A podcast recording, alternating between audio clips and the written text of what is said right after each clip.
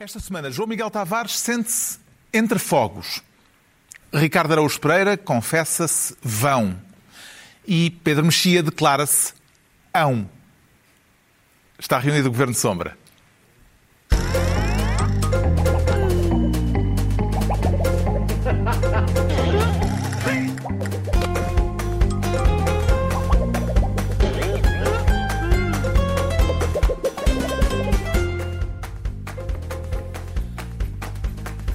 Ora, viva, sejam bem-vindos. No final da semana em que o Parlamento discutiu o Estado da Nação e em que acabou com os debates quinzenais com a presença do Primeiro-Ministro, falaremos disso daqui a pouco. Mas antes, o Ricardo Araújo Pereira quer ser Ministro do segundo lugar e, por que não do primeiro lugar, Ricardo Araújo Pereira? Oh, oh, Carlos, sabe que eu não sou muito ambicioso, não é? E, portanto... Ser primeiro não é sempre melhor do que ser segundo? Nem sempre, nem sempre. E este, o caso de que vamos falar, revela isso mesmo. Isto vem a propósito de uma notícia da RTP acerca da nomeação do magistrado que será o Procurador Europeu em representação de Portugal nos próximos três anos. Exatamente. Já captei a atenção do público. Já captou a atenção do público, porque é uma notícia que, em princípio...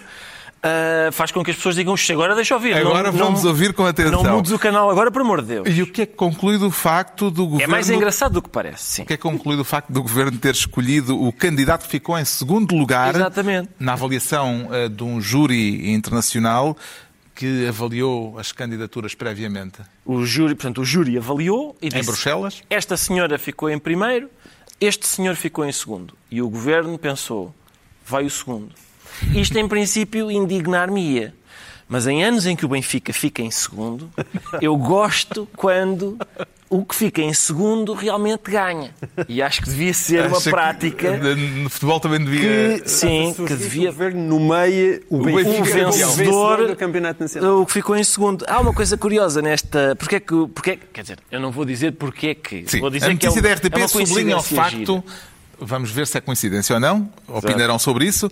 O facto de a primeira classificada no concurso realizado em Bruxelas ser a magistrada que ordenou, aqui atrasado, Exato. as buscas eh, ao Ministério da Administração Interna por suspeitas de corrupção no caso das golas inflamáveis. Lembrou-se que até o secretário de Estado da altura eh, teve que se demitir pouco antes das eleições eh, legislativas. E o ministro enervou-se bastante, a ponto Sim. de até fazer considerações sobre o material inflamável que cobria os microfones de uma determinada televisão. Sim. E bem irado que ele estava. estava bastante Estava enervado. Estava bastante Vê enervado. uma relação de causa e efeito entre uma coisa e outra? Não, senhor. Não, senhor. Eu não sei. É uma eh, interpretação os- inflamatória. Os meus advogados aconselharam-me a não ver uma relação de causa e efeito entre uma coisa e outra.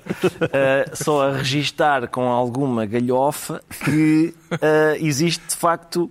Que, que pessoas maldosas, sim, que pessoas maldosas podem fazer essa, essa relação, mas não eu, mas não eu, não eu. O governo ainda não explicou a decisão de preterir a primeira classificada. Eh, eh, Vê alguma boa razão eh, que possa ter existido para esta decisão, João Miguel Tavares? Nenhuma, nenhuma, eu estou como o Ricardo. Portanto, eu só Também, falar, também falou com o advogado. Também, só, só vejo o pontinho ali no sítio A e um outro pontinho no sítio B, mas nem pensem que por um momento eu agarro numa caneta e junto o ponto A ao ponto B. Nunca.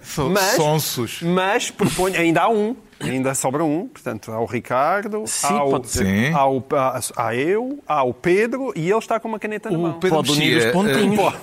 eh, mais inclinado o para recorrer à máxima o que parece é, ou à ideia de que nem sempre o que parece é? Felizmente nem sempre o que parece é, senão o Dr. Freud não tinha que fazer. Portanto, há muitas coisas que parecem. Não é? não na um política. Ah, pera, na pera. política, o que parece quase sempre é, muitas Isso é uma frase do Salazar. é.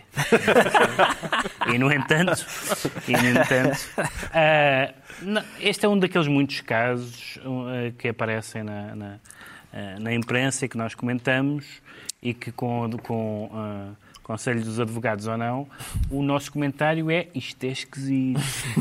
Porque realmente pode haver, mas que eu saiba ainda não houve, nenhuma justificação. Não houve explicação, é? Nenhuma explicação. Mas Portanto, atenção, estamos acompanhados pela Bélgica e pela Bulgária. Também escolheram o segundo escolheram segundo classificado. Mas o problema Quem é, não que, quem não, é que ficou mas segundo classificado mas no campeonato belga, e e no dizer, campeonato gostava de saber, não sei, e também gostava de saber o que é que a primeira classificada do, no- na Bélgica e na, e na Bulgária, Não, mas que, que buscas é que ela encomendou ao governo. Não, é que é isso, é que podia, estar, podia, podia ser repescado o segundo e não o primeiro, porque tinha alguma coisa, por exemplo, tinha um projeto, não, é? Fica, não era o que estava mais classificado, mas tinha um projeto, já vimos isso, em, em outro tipo de concursos. Mas aqui não sabemos o que é, qual, há, o qual, e depois, primeiro não sabemos o que é.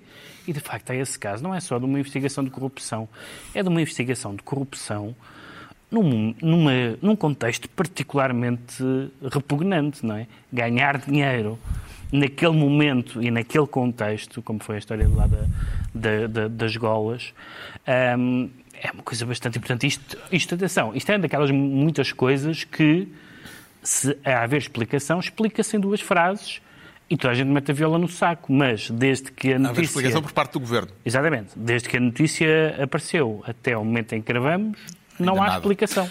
Bem, vamos esperar pelos desenvolvimentos. Entregamos ao Ricardo Araújo Pereira a pasta de Ministro do segundo lugar. Quanto ao João Miguel Tavares, quer ser por esta semana Ministro da Réplica Política. Quem é que replica o quê? Ricardo, Bom, uh, João Miguel Tavares. Foi PS e PSD que se juntaram para replicar uhum. uma ideia que me parece absurda e que tem dominado a semana política. Isto é a propósito da decisão tomada eh, no Parlamento por proposta do PSD, por proposta do PSD, sublinhado, é de acabar com os debates quinzenais com a presença do Primeiro-Ministro. Chegou a achar, dadas as divisões nas bancadas do PS e do PSD, que a iniciativa pudesse vir a ser chumbada, João Miguel Tavares? Não, isso nunca cheguei a achar. Aliás, eu escrevi num público uh, hoje é um dia negro para a democracia portuguesa, mas eu tinha escrito o texto no dia anterior, como é, como é suposto. Portanto, eu estava bastante convicto que o dia ia ser negro, uh, como, como eu acho que foi. E, e, é, e, é, muito curioso porque eh, no Eixo do Mal, o Pedro Marques Lopes, eh, ele, ele refere-me no, no, seu comentário, quer dizer, ele não cita o meu nome, faz aquelas coisas de há certos colunistas ou eu li que. Ele é quase sempre assim, mas sempre que ele formula há certos colunistas, 50% de probabilidades é que seja eu. Quando ele diz certos humoristas, 100% de probabilidades como eu, Ricardo. Pronto, é só uma pequena chave aqui que fica. Uma pequena fica, chave. Uma chave de leitura que fica para os nossos espectadores. Mas ele, ele diz o, o, que eu, o que eu. Mas eu estou aqui para comentar porque. Um, a observação dele vale a pena ser, ser, ser comentada, que é como é que é possível, porque criticar, o Rio toda a gente criticou, e toda a gente acha que é um absurdo, como é possível que de repente seja a oposição em Portugal a dizer a um Primeiro-Ministro, olha, vá menos vezes ao Parlamento. Há muitas justificações possíveis para isso que já foram faladas, seja porque ele quer prejudicar os pequenos partidos, que assim têm menos tempo de antena, seja porque ele espera um dia vir a ser Primeiro-Ministro e, portanto, não tem ele que passar por aquilo, ou até assim, a explicação mais simples de todas é que o Rio, mesmo estando na oposição, não gosta simplesmente de ir lá como parece que é bastante visível. Mas, além disso, que já foi bastante comentado, eu acrescentava o seguinte, que era que, de repente, começa a dar-me conta que o maior perigo no sistema político português atualmente pode não vir de André Ventura, mas vir de Rui Rio. E foi em relação a esta frase que, esta frase que indignou o Pedro Marcos Lopes. E é uma frase que, dita desta maneira, pode até indignar outros Pedros, e não só o Marcos Lopes. Eh, por exemplo, Pedro Mexias, não sei se se indigna ou não. Estou caladinho. eu até calado Mas, sou... mas eu, eu, eu vou tentar eh, explicar porquê a bem dos nossos colegas de, de painel, eh, de painel não, de de estação aqui na, na SIC, que é o seguinte. Entre André Ventura e Rui Rio, só um deles é que tem probabilidade de vir a ser Primeiro-Ministro. E esse é Rui Rio. É isso que faz com que potencialmente Rui Rio venha a ser mais, possa vir a ser mais perigoso que André Ventura.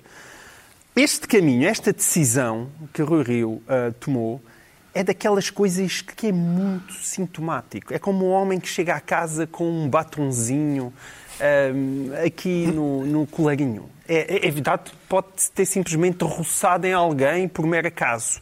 Mas aquele batom no colarinho tem um significado muito próprio. Uhum. E aquilo que Rui Rio fez tem, a meu ver, um significado. É um passo à frente dentro daquilo que é um olhar, que eu acho cada vez mais é um olhar autocrático sobre a democracia portuguesa. E enquanto houve, houve, algum tempo que, que, e isto continua, porque é, pá, Rui Rio parece tão próximo de António Costa que toda a gente anda para aqui a falar em Bloco Central, Bloco Central, Bloco Central. Mas eu agora, esta decisão é tão absurda que eu dei por mim a pensar se Rui Rio não está seriamente, seriamente a apostar que o governo, mais dia menos dia, começa a perder popularidade e que a maneira de ele um dia chegar ao governo é em coligação com André Ventura. E se isso acontecer, o, o, este PSD do Rui Rio, mais André Ventura, um dia chegarem a governar Portugal, é um país que eu não sei se estou muito confortável para estar. Não porque ele não seja um democrata, no sentido de alguém, hoje em dia, quando a gente diz isso, parece que alguém vai agora com uma chaimite tomar o país. Não, não se tem a ver com nada disso.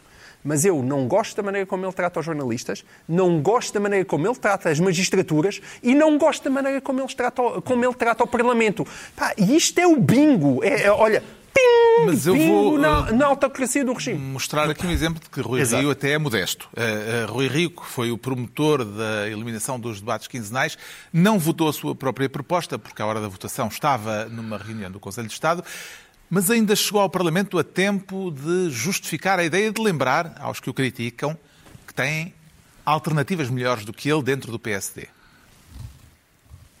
Para fazer aquilo que, pode, que a mim me pode servir em cada momento, tem, garanto-lhe, dentro do PSD, presidentes do PSD muito melhores do que eu, mas muito melhores. Serei até dos piores militantes do PSD para estar aqui para fazer aquilo que interessa no imediato. Não, é o que interessa estruturalmente ao país.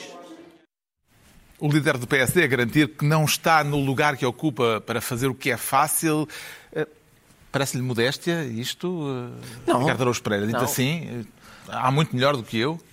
Bom, mas há muito melhor do que ele para fazer o que é fácil, não é? Só Sim, fazer o que foi é... o que ele disse. O que, é que, o que é que distingue o escrutínio político da pesca ao soundbite que Rui Rio parece é querer combater? Essa é a questão. Portanto, é, os argumentos para acabar com os debates quinzenais, que são isto é uma gritaria, isto é uma caça ao soundbite, isto é o. Isto são. Isto é, exato, dito por ele. Dito caça, por ele. Isto é caça ou pesca? É o pesca, pesca ao soundbite, sim. São, não, são... pode ser. Se calhar é caça. Se calhar é caça, pesca, não sei. caça, marcha tudo. É, são bocas, isto são mais bocas, para depois aparecerem no telejornal. Desprestigia, não esclarece ninguém. Eu que eu falava com português, quem é que isto esclarece? Atenção, isto não são argumentos para espaçar o debate. Isto são argumentos para acabar. Porque é a mesma coisa que dizer, eu cada vez que me sento naquela cadeira, espeta-se-me um pionés no rabo. Logo, vou-me sentar menos vezes naquela cadeira, só cinco vezes por ano. Não, nunca mais me sento naquela cadeira. Não é? Não faz sentido estar... Estes argumentos todos são para, é para, é para os debates não existirem não é para, para os espaçar no tempo. Portanto, havia, havia uma hipótese aqui, que era dizer, epá, estes debates estão... O modelo destes debates não é bom.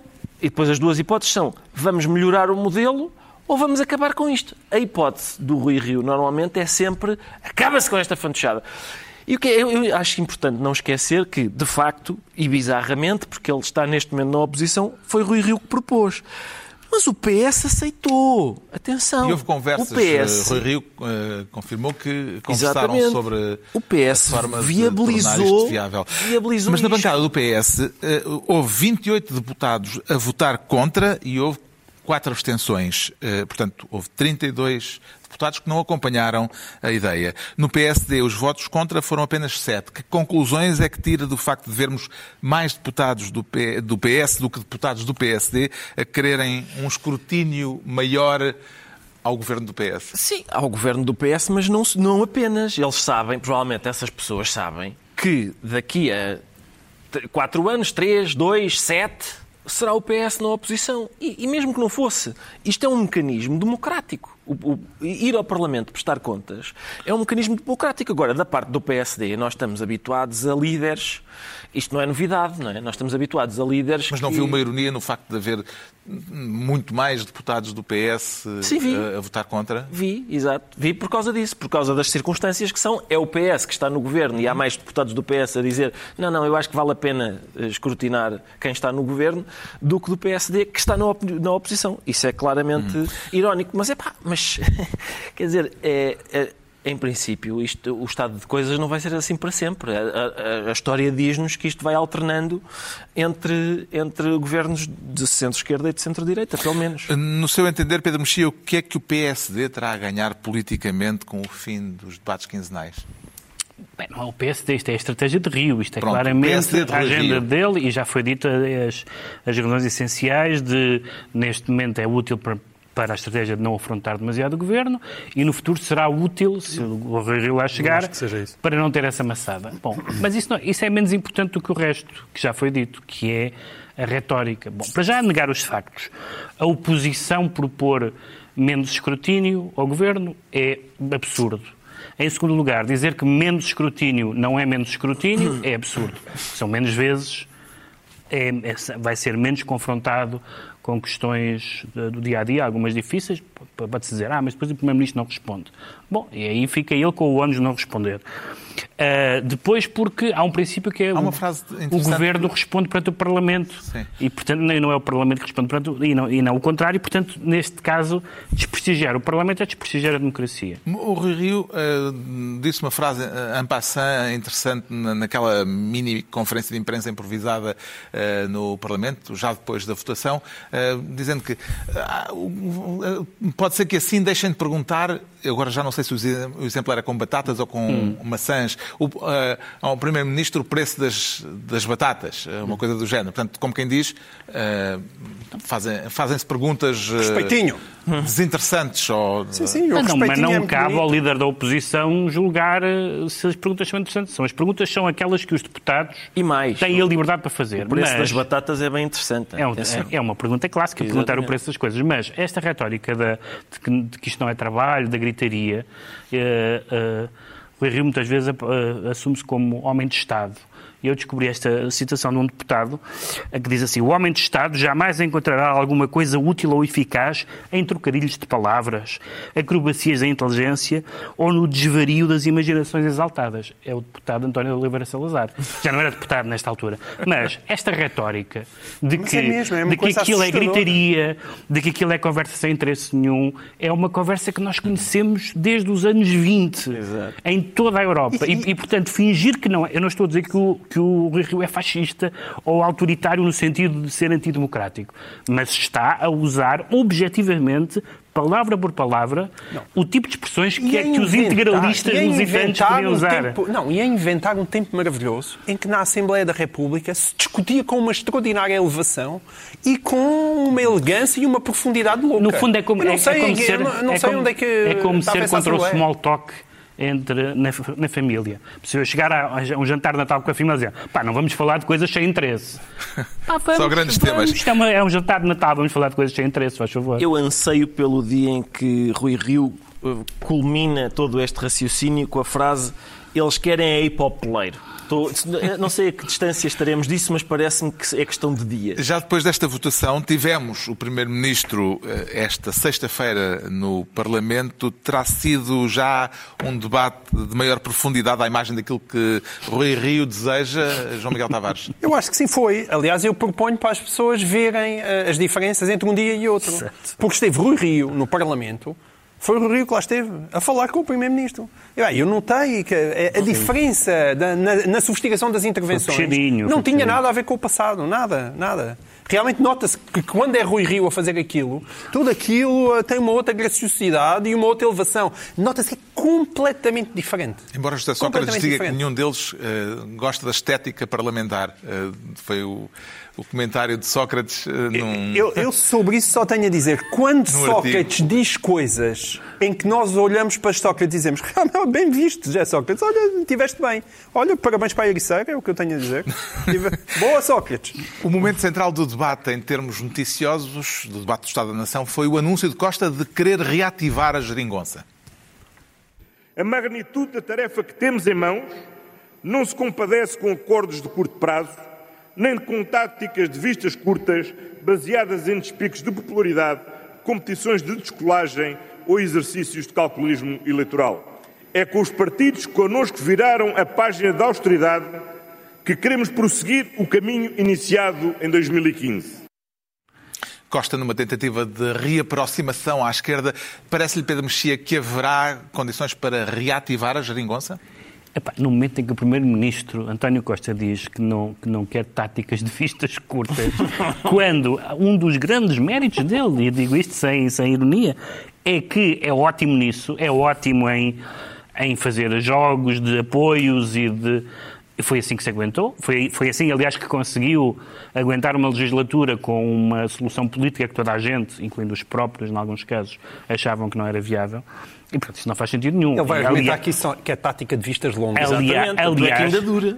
Não, mas não é, mas não é porque neste, neste momento agora que vai, que, no que vai acontecer e quando vierem também os dinheiros europeus, etc. Até porque o, o, o dos partidos que podem uh, apoiar o governo, o PSD é mais europeísta que os parceiros da esquerda, vai haver outra vez geografias, vari, uh, geometrias variáveis. Ninguém tem dúvidas nenhumas que o PS vai outra vez a, a, a votar com a esquerda, com o apoio da esquerda numas coisas, e com o apoio, que é o que António Costa gosta e sabe fazer uma homilia sobre, as vistas, sobre vistas curtas é um bocadinho paradoxal, tendo em vista o que foi sempre, sem exceção, a sua estratégia como Primeiro-Ministro. Com que ideia é que ficou depois do debate a respeito do Estado da Nação, Ricardo Araújo Pereira? Fiquei com a ideia, Carlos, de que falta um estudo sério sobre a influência da Covid na capacidade de raciocinar. Porque, hum? porque aqui há, aqui há aqui, um ano, talvez não, e não chega a um ano, uh, houve esta proposta de um acordo escrito e Costa disse, um acordo escrito? Com, com o orçamento a, a dar superávit. Para quê?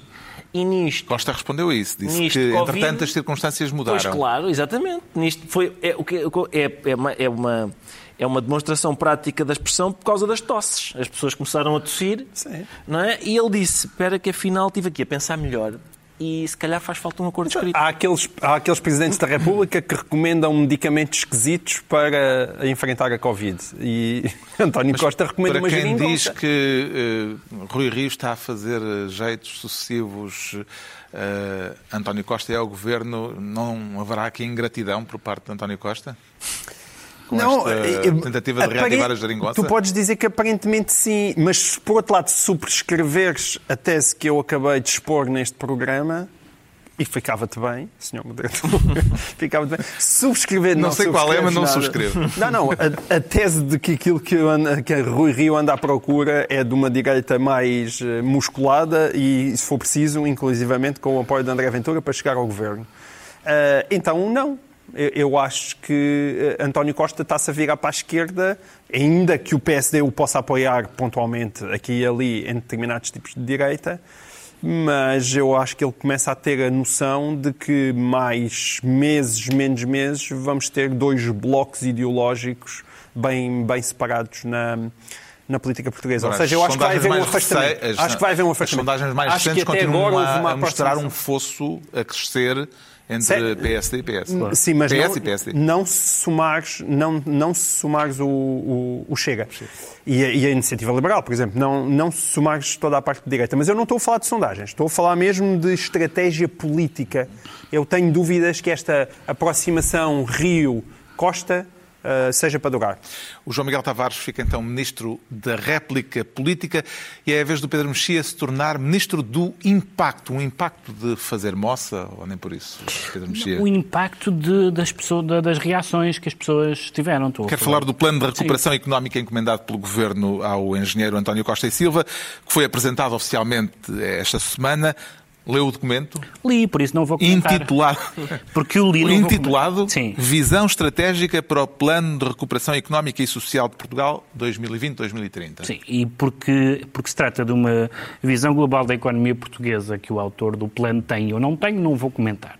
Mas vou comentar os, não coment... os comentários e os não comentários, que são tão interessantes como o plano em si. Eu, atenção, devo dizer que tudo o que li não só do, não só do plano, mas sobretudo sobre o autor do plano, mas, mas achei que é uma pessoa séria que está a dar um contributo. É muito discutível uh, a forma como isto foi uh, gizado e planeado, mas dando barato isso. Agora, as reações. Há, há duas coisas que são muito notórias.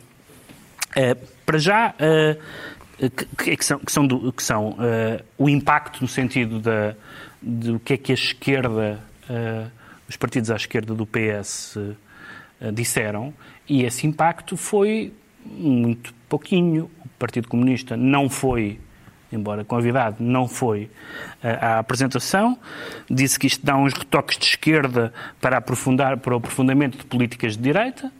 Uh, embora esteja de acordo com alguns aspectos de, de reindustrialização, etc., mas acha que não há uma crítica ao neoliberalismo e à Europa e tudo mais. Uh, e, portanto, Partido Comunista, o Bloco de Esquerda, pouco entusiasmado. E todas as pessoas com que eu falei do PS, então, então isto é o plano Costa e Silva, e disseram a, a seguinte frase que eu vou reproduzir. a rádio não percebe. Para, para, a rádio não deu, mas acabei Sim. de encolher os ombros. Foi isto. Portanto, eh, até porque há ali um aspecto importante. Claro que vai haver muito dinheiro e, portanto, isso propicia planos ambiciosos. E o Governo já fez saber que Mas- vai levar o, o documento para Bruxelas e que vai fazer dele a base de trabalho nas Mas- mas há duas co- para o plano de recuperação Mas económica há uma do país. Coisa, que é, é possível que o PS, ou que este governo, hum, este governo e que leva o PS atrás, mude de natureza. Ou seja, o PS mudou de natureza quando, depois de décadas de dizer que as contas eram uma obsessão, começou a ser o partido das contas certas. E, portanto, mudou. Teve- mudou no sentido de teve um discurso que nunca teve antes. Este governo que temos, que temos agora em segundo mandato não é um governo de reformas estruturais. Se é- será que agora, por ter um plano e por ter dinheiro, as vai fazer? Seria uma novidade. E se for uma novidade, parece-me uma boa novidade. Mas os, os encolheres de ombros, que é um método científico muito falível, bem sei, hum, indicam que não me parece que haja assim uma, um convencimento clamoroso e, portanto, um impacto clamoroso, mesmo que as ideias sejam sérias e sejam boas. O, o plano de Costa e Silva parece-lhe um bom guião para o modo de gastar eh, a chuva de dinheiro que aí vem, João Miguel Tavares. Eu parece-me que Costa e Silva é uma pessoa inteligente e, portanto, eu também li, li o guião com algum proveito. Eu tenho muitas dúvidas hum, que seja necessariamente daquilo, não tenho dúvidas nenhumas, na verdade, que seja necessariamente aquilo que o país precisa. Ah, Ou seja, vindo a chuva de dinheiro que vem, eu consigo perceber que o governo precisa ter um plano a saber onde é que aquilo investe. Vamos Agora, só particularizar, eh, nos próximos sete anos Portugal vai receber mais de 15 mil milhões a fundo perdido, quase 16 mil milhões eh, de empréstimos a bom preço e mais de 30 mil milhões eh, do próximo quadro comunitário de apoio. Portanto, é, são mais de 60 milhões de... 60 mil milhões. Quando eu disse milhões, são sempre mil milhões. Exato. 60 mil milhões de euros. É como eu, aliás. Mas qual é que é o, o problema disto? É quando nós falamos em quadro comunitário de apoio, eu quando andava ali nos anos 80 e era jovem, hum, para nós quadro comunitário de apoio era, era aquele dinheiro que, que que- que a União Europeia distribuía aos A autoestrada para empresários. Porto Alegre. Não, e aos empresários. E, portanto, nós tínhamos ainda a ideia, nos anos 80, que, o- que o dinheiro da Europa vinha sobretudo para a sociedade civil. E a mim cada vez mais me parece que, apesar de fazerem muitos concursos, o dinheiro vem menos, cada vez menos para a sociedade civil. E vai ficando nas mãos, mais ou menos, do Estado, que canaliza o dinheiro para as grandes obras públicas, ou para as câmaras municipais e para toda uma estrutura que vai sendo construída para captar esses, esse- esses fundos, que, em vez de serem verdadeiramente canalizados para implementar uma sociedade civil mais dinâmica, são absorvidos pelo Estado para continuar a alimentar um grande plano estratégico e uma máquina de execução dos seus planos e das suas ideias. Ora, na verdade, eu não acho que seja isso que o país precisa. E, portanto, há um lado de, refor- opá, de reformas da justiça, de reformas fiscais, de reformas de segurança social, de, de libertação do país do jugo do Estado, que não está ali. Portanto, suspeita que não, não será bem gasto este... Eu, atenção, vou- não vou ser eh, totalmente pessimista. Eu acho que vai ser melhor gasto do que é hábito, porque acho que, apesar de tudo... As Há mais pessoas- escrutínio. Há mais escrutínio. As pessoas aprendem, a comunicação social aprende, e acho que existe um sentimento geral nas pessoas de preocupação sobre a forma como isto vai ser gasto. Agora, acho que essa preocupação existe. Pode é querer dizer que as pessoas que vão gamar o dinheiro têm- vão ter que o fazer de forma ainda mais habilidosa do que é costume. Também é possível que isso venha a acontecer. Tem ideias a respeito da melhor maneira de gastar os milhões da bazuca, os milhares de milhões da bazuca, Tenho senhor. Pereira? Carlos, tenho sim, Venham elas. E eu acho que uma, uma boa porcentagem, não assim tão pequena, deste dinheiro devia ser investido em estudos sobre o sebastianismo. Só porque eu tenho a certeza que, que ou tenho a, a suspeita forte, porque é o que toda a gente diz, que, o, que este senhor António Costa Silva é uma pessoa muito estimável e muito competente. Mas é um homem sozinho. A gente, quem é que vai definir num ponto absolutamente fulcral da história de Portugal? Quem é que vai definir a próxima década do ponto de vista económico? Um senhor. Sim, mas não é ele que vai Não, definir. mas está bem, certo. Mas, Ele- ele- mas, é, o estudo da Alemanha foi feito por uma equipa. Claro, e devia ser. Foi feito por uma equipa. Não devia ser. Isto não, não se devia falar com especialistas de vários setores, com a Cristina Ferreira, com uma série. não é? Não faz falta aqui. Não faz falta personalidades da sociedade civil. Esse nome ainda se pode dizer aqui? Acho que pode- nós, nós Pronunciaste o nós nome. somos, opa, nós Somos somos, iconoclastas. somos tão rebeldes, sim. Somos, tão muito rebeldes. rebeldes. Mais um sinal da nossa rebeldia, eh, mesmo absolutamente lá está rebelde. E o- o que é que me parece? O que é que me parece? É que este, o facto de haver esta, de ser apenas um senhor e não, lá está, uma equipa multidisciplinar com vários especialistas que definam eh, nas, nos vários Pronto, setores da convidado economia. É, sim, sim, eu, era isso. é, Fazia, fazia falta ao meu, a O minha que é que tu tens a dizer sobre a ferrovia? Sobre a ferrovia tenho muito. E a bitola ibérica? A bitola, a ibérica. E, hum, o que- eu E o acho- hidrogênio verde? Porquê é que eu acho que esse. Exatamente, agora de repente o hidro... Também podemos falar de sebastianismo relativamente ao hidrogênio verde, porque já houve. Lembram-se no tempo do Sócrates, Há eram... sempre uma. as renováveis não tinha a ver com isto do hidrogênio verde, pois não. Não, renováveis era uma coisa. Não, mas é muito engraçado. Para quem, para quem, se, altura, lembra, para quem se lembra do que foi quando, quando, quando vieram, quando veio muito dinheiro da outra vez e agora um, um dos, um dos eh, pontos fortes do plano seja a reindustrialização do país. Quando nós Exatamente. vimos o filme de acabar com Sim, as primeiro, indústrias. acabar com a industrialização do país. Agora, retomar. Isso tem alguma... Mas o que é que me parece. Nesse sentido, o Partido Comunista pode dizer que, que avisou. Quais são as vantagens, exatamente, quais são as vantagens de este estudo não ser feito por uma equipa multidisciplinar de especialistas nos vários setores da economia e apenas num senhor? É para que este estudo possa ser uma base na qual o governo se borrifa e, e quer dizer assim, mais, está vagamente apoiado naquele estudo, mas eh, se fosse uma, uma equipa multidisciplinar de especialistas, se calhar o estudo tinha mais. eh, Sustentação. que- sim, Não sustentação. tenho Vamos- tanta certeza Vamos ver o que resulta. O Pedro Mexia fica assim ministro do Impacto e estão entregues as pastas ministeriais por esta semana. Altura para sabermos porque é que o João Miguel Tavares se sente entre fogos. Não me diga que descobriu em si uma vocação para bombeiro voluntário ou coisas assim. Não, não, não, nada. Não. Mais para filósofo, porque isto eu vim aqui hoje para falar de É, filosofia. Quero trazer eh, à conversa um caso no âmbito da educação com dois alunos apanhados entre dois fogos, será isso? Sim, Eh, num é- conflito entre a família e as regras da escola pública. Tu é que és bom a fazer estes enquadramentos, Carlos. Pronto, então vou enquadrar. Enquadra. Eh, É preciso de começar por a explicar eh, os contornos do caso. O pai de duas crianças de Famalicão Uhum. eh, impediu-as de frequentarem nos últimos dois anos as aulas da disciplina curricular de Cidadania e Desenvolvimento, que é uma disciplina recente, alegando objeção de consciência e, eh, depois de um parecer da Inspeção-Geral da Educação e Ciência, os alunos eh, foram obrigados, pelo Ministério da Educação, a frequentar as aulas que não tiveram, mas, como isso também não foi aceito pela família, acabaram por chumbar por faltas. O que é que há de errado nesta história? É assim, há muita coisa, em termos de bom senso, está muita coisa errada, sobretudo quando nós olhamos para aquilo que se costuma chamar o interesse superior da criança. Portanto, o interesse superior daqueles dois miúdos faz com que todo este cenário seja um bocado absurdo. Por um lado, o cenário dos pais, que colocam em risco a, a passagem de ano dos próprios filhos, Exato. e depois, por outro lado, o próprio Ministério da Educação, que, à margem daquilo que tinha decidido a própria escola, decide emitir um parecer que, na prática, os leva a chumbar, sendo que depois o Secretário de Estado, Seag Mensonça, a dizer que não foi ele que o chumbou. Sim, foi ele que emitiu um parecer que, na prática, os leva ao chumbo. Portanto, por aí... O parecer, eh, não, o parecer é da Inspeção-Geral eh, da Não, Educação e se- Ciência. Sim, e o mas, parecer. eh, mas atenção, eu prometi que eu queria era falar de filosofia. Ah, bom. É, e era isto, porque é esta hora geralmente passa o programa, é uma coisa É o que se espera de ti, é o que se espera de mim.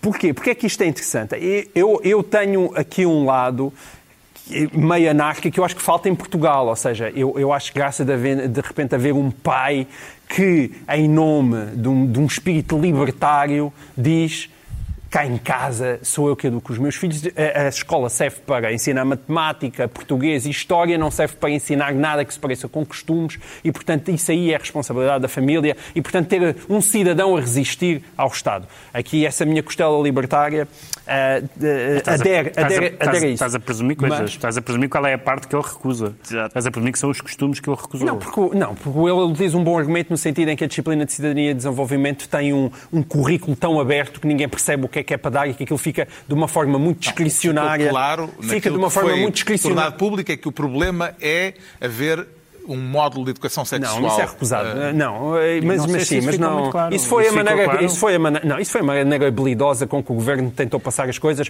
para o empurrar. Isso foi, isso não. foi o que disse o secretário de Estado, mas Isso ficou foi- claro. Não, não foi- ficou nada claro. Ficou não ficou claro nada que foi claro. essa a, questão razão. ali, a questão ali tem a ver com uma abertura da disciplina em termos de, de currículo que faz com que aquilo que se dá ou que não se dá fica muito dependente do- da descrição do professor, do que é que o professor quer fazer.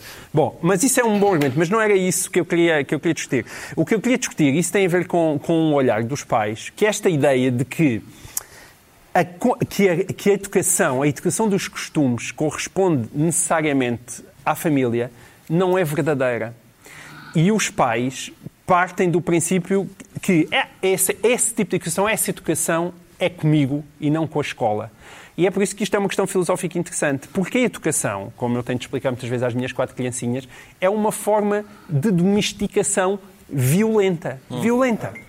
Nós, na verdade, estamos a domesticar as nossas criancinhas não de uma maneira muito diferente com como a gente domestica os gatinhos e os cães. O que é que chamamos disso? De uma maneira chamada educação. Eles são formados para uma vida em sociedade que, vai, que os vai permitir um dia terem mais liberdade do que se não tiverem essa educação. Portanto, a educação é uma maneira de, retirando muita liberdade às criancinhas de fazerem tudo o que lhes apetece, um dia no futuro poderem ser mais livres. E esta tensão é uma tensão complicada. Portanto, não é verdade, não é verdade que os pais tenham o poder total sobre a educação dos filhos. Não têm o poder no sentido em que o, que o ensino é obrigatório Exato. e, portanto, é a sociedade que lhes diz quer que tu sejas pai ou não sejas pai. Tu podes ter um pai e dizer, olha, eu não, eu quero que o meu filho vá lavrar os campos. E, e, e o Estado diz, não, a sociedade obriga a que a criança estude. E mas a sociedade também obriga a mais. É também isso. obriga a mais. É também pode obrigar, uma, também pode levar a uma criança a um nível de costumes poder contactar com um universo que não é aquele que tem em casa. Oh, e é isso. Mas há, mas, e é isso. Mas há um, pro... é isso que e há um problema que não, é, que, não, que eu não sei, não tenho dados para achar que é o caso, mas que nós conhecemos em países, por exemplo, em França, etc., em que que é uh, não quero que os meus filhos estudem biologia, Exato. não quero que a minha Sim. filha frequente a piscina. Claro, o terraplanismo. Ou, uh, quero ensinar o criacionismo. Aqui, sim, ensinar claro. o criacionismo. Mas aqui a questão é mais interessante, porque isto não é propriamente a matemática nem a história, estamos a falar Sim, de uma disciplina Certo, mas eu, a partir do momento não, em que abres estou... latitude para, para se mas objetar. Há um currículo mas, oficial. pode ser à la carte. As crianças estão na escola pública, se não cumprirem Uh, o, plano curricular, Sim.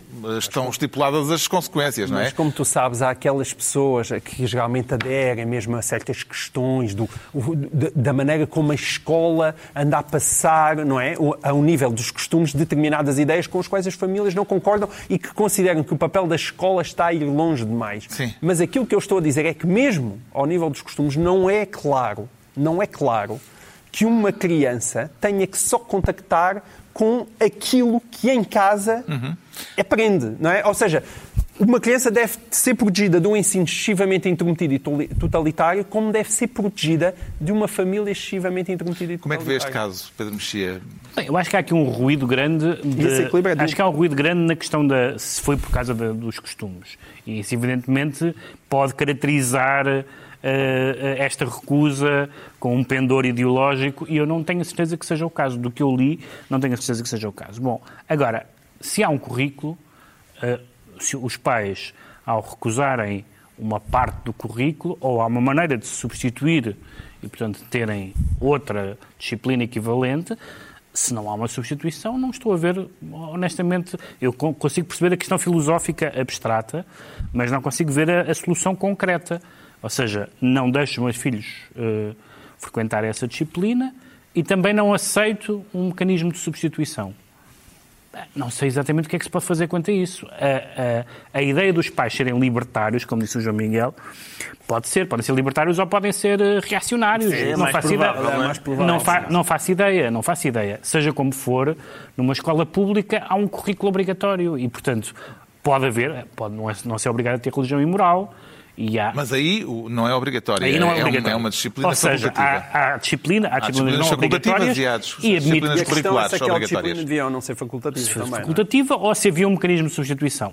Não aceitar um mecanismo de substituição hum. parece-me que pode haver uma crítica pode haver uma crítica, lá está, filosófica à escola pública, mas não é, não é em sede de aceitar ou não que o filho os filhos tenham essas cadeiras, já deve ser discutido. Parece-lhe relevante, pelo que leu para esta história, Ricardo Araújo Pereira, o facto de constar de, do currículo da disciplina de cidadania e desenvolvimento de um módulo de educação sexual? Lá está, é possível, parece que não está, não está não. claramente demonstrado, mas não me surpreenderia. Quer dizer, não me surpreenderia, hum, assim como não, não me surpreende que hum, haja pessoas eh, que isso foi, um, foi bastante típico, não é? Na altura, por exemplo, da, da despenalização do aborto, pessoas que disseram despenalização do aborto, não, vamos a investir em mais educação sexual Não, nas mas escolas. atenção, E a família é depois, se católica. votou A família disse a que era católica, mas também não deixava aos filhos irem à. Eles, não religião têm, imoral. eles também não têm religião imoral. Eu- Com o mesmo eu- argumento, que é dizer que é, é dentro de casa. Certo, com Ok? certeza. Mas, mas lá está. Eh, Nós vivemos numa democracia, não é? E, e há, por exemplo, há o ensino obrigatório, porque é consensual que deve haver ensino obrigatório, e há um currículo,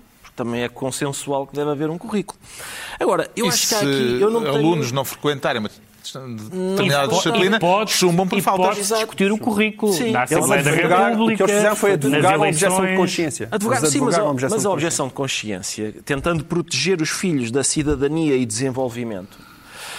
Hum, em primeiro lugar, eu acho que é exagerado tentar proteger os filhos, porque se, se os alunos fossem indelevelmente marcados pelo que lhes ensinam na escola, eu sabia fazer contas de dividir à mão. E, e- e não sei. Epá, por amor de Deus. Resolvemos Lamento. isso já a seguir. Além de, que eu tive, além de que eu tive religião e moral, eh, e parece-me evidente que não retive nem a primeira nem a segunda. E, portanto, eu, eu, sinceramente, se isto é possível, se é possível proteger os filhos por razões de objeção de consciência, isso é uma porta bastante perigosa. Porque, lá está, é como, é, como aos, é como aos limites da comédia, não é? Há pessoas que dizem Maomé não, e há outros que dizem "É, mas eu gosto muito de filatelia, por isso filatelia não. E pá, quem é que, quem é que pode dizer que o amor de uma pessoa por Maomé é, mai- é menor ou, Ou que maior? os pais amanhã não gostam de matemática e Ah, não eu, querem eu que... o- queria que os meus pais, assim como os pais destes rapazes, coitados, os protegeram do desenvolvimento e da cidadania, eu queria que os meus me tivessem protegido da, da geometria descritiva. Porque realmente o cálculo da superfície cu- curva do cone, que é π vezes raio ao quadrado mais π vezes raio vezes geratriz, Está inventado. eu não estou nada. Eu ainda hoje sonho com isto, não é? com a superfície. E pronto, então está esclarecido, está esclarecido porque é que o João Miguel Atenção. Tavares diz sentir-se entre dois fogos. Acorda aos gritos, com, com a geratriz. Quanto ao Pedro Mexia, e temos de ser rapidíssimos, Muito rápido. declara-se ão. Tem a certeza de que não é inho. É Tenho- ão mesmo. Tenho a certeza. Eu, a Associação Sindical dos Juízes disse uma coisa, propôs uma coisa bastante evidente, que é que tem que se resolver. Uma revolução no chamado ticão. Daí o ão. Quando, quando diz uma revolução, parece que é uma coisa eh, eh, absurdamente. eh, Sem chaimites. Pronto. Não, não é isso. É uma, é uma mudança sensata. É nós estamos, ao- pelo facto do ticão. Os juízes propõem uma de duas possibilidades. Uma possibilidades. Aumentar o número de juízes do Tribunal eh, eh, Central, Central. de Instrução Criminal Ou de fundi-lo não, Não, ou, não, ou é fundi-lo com o Tribunal eh, de Instrução Criminal de Lisboa, Lisboa, porque é uma sim. outra estrutura que curiosamente tem até mais magistrados do que o, Ar- o Tribunal Central. argumentando com três coisas, todas elas me parecem eh, relevantes e, e- e verdadeiras, que é, por um lado, qualquer um desses tribunais já, é, já tem juízes bastante especializados e, portanto, a especialização não, é uma, não é uma questão. Em segundo lugar, que nós estamos obsessivamente a discutir eh, juízes, estamos a discutir aqueles dois juízes e, e- e o antagonismo entre, entre um e outro. E havia uma terceira que eu não me lembro, mas Pronto, estas duas já são, próxima. estas duas já são muito Fica para a fortes. próxima e já sabemos porque é que o Pedro Mexia se declara ão. Havemos de discutir Sim, talvez este assunto mais tarde.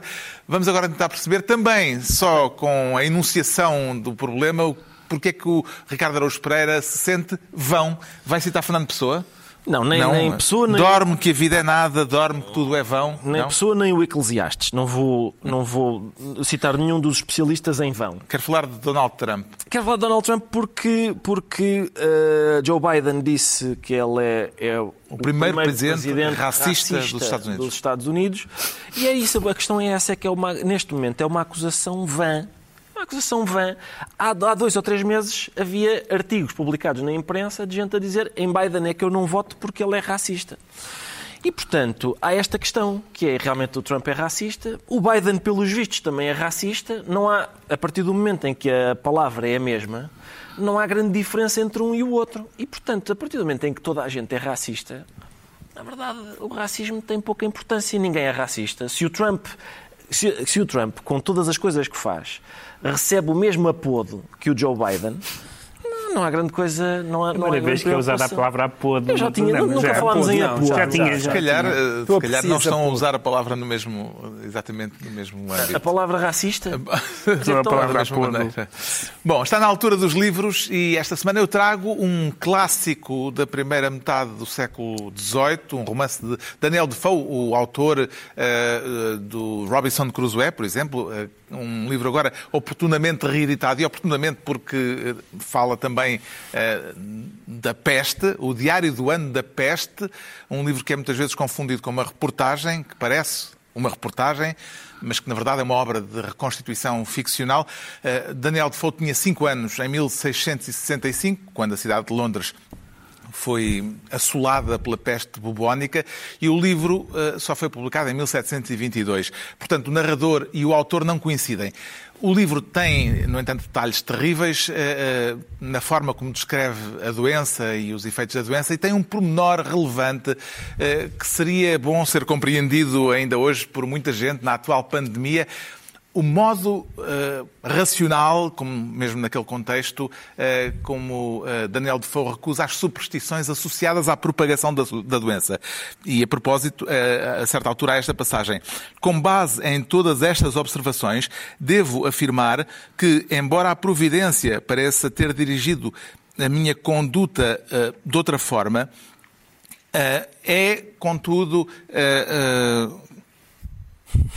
eu não- não- opinião- Estou estou com dificuldade em ler porque contudo a letra é minha pequena. opinião É contudo minha opinião. Eu li isto com óculos e agora sem óculos é, é contudo minha opinião eh, e devo referi-lo aqui eh, como uma prescrição que o melhor remédio contra a peste é fugir dela, ou seja, um precursor da ideia de distanciamento social que agora tão necessária é. Agora é é a vez do Pedro Mexia que traz um ensaio de Isaiah Berlin. É um ensaio do Isaiah Berlin, que é um dos grandes autores liberais do século XX e que lá mais escrevia muito bem, com muita clareza. O livro chama-se O Ouriço e a Raposa.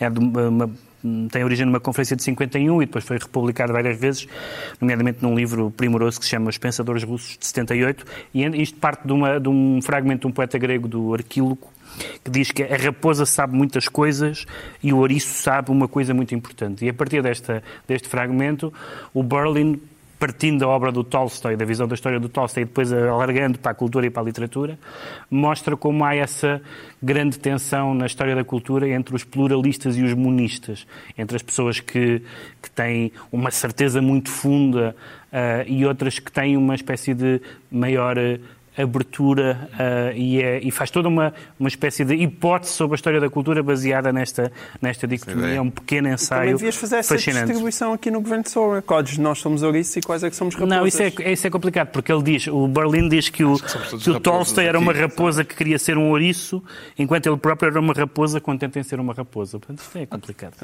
O João Miguel Tavares traz poesia esta semana. Sim, desta vez coube-me a minha. Eu sabia que vocês não iam o tom com trazer... que ele disse isto.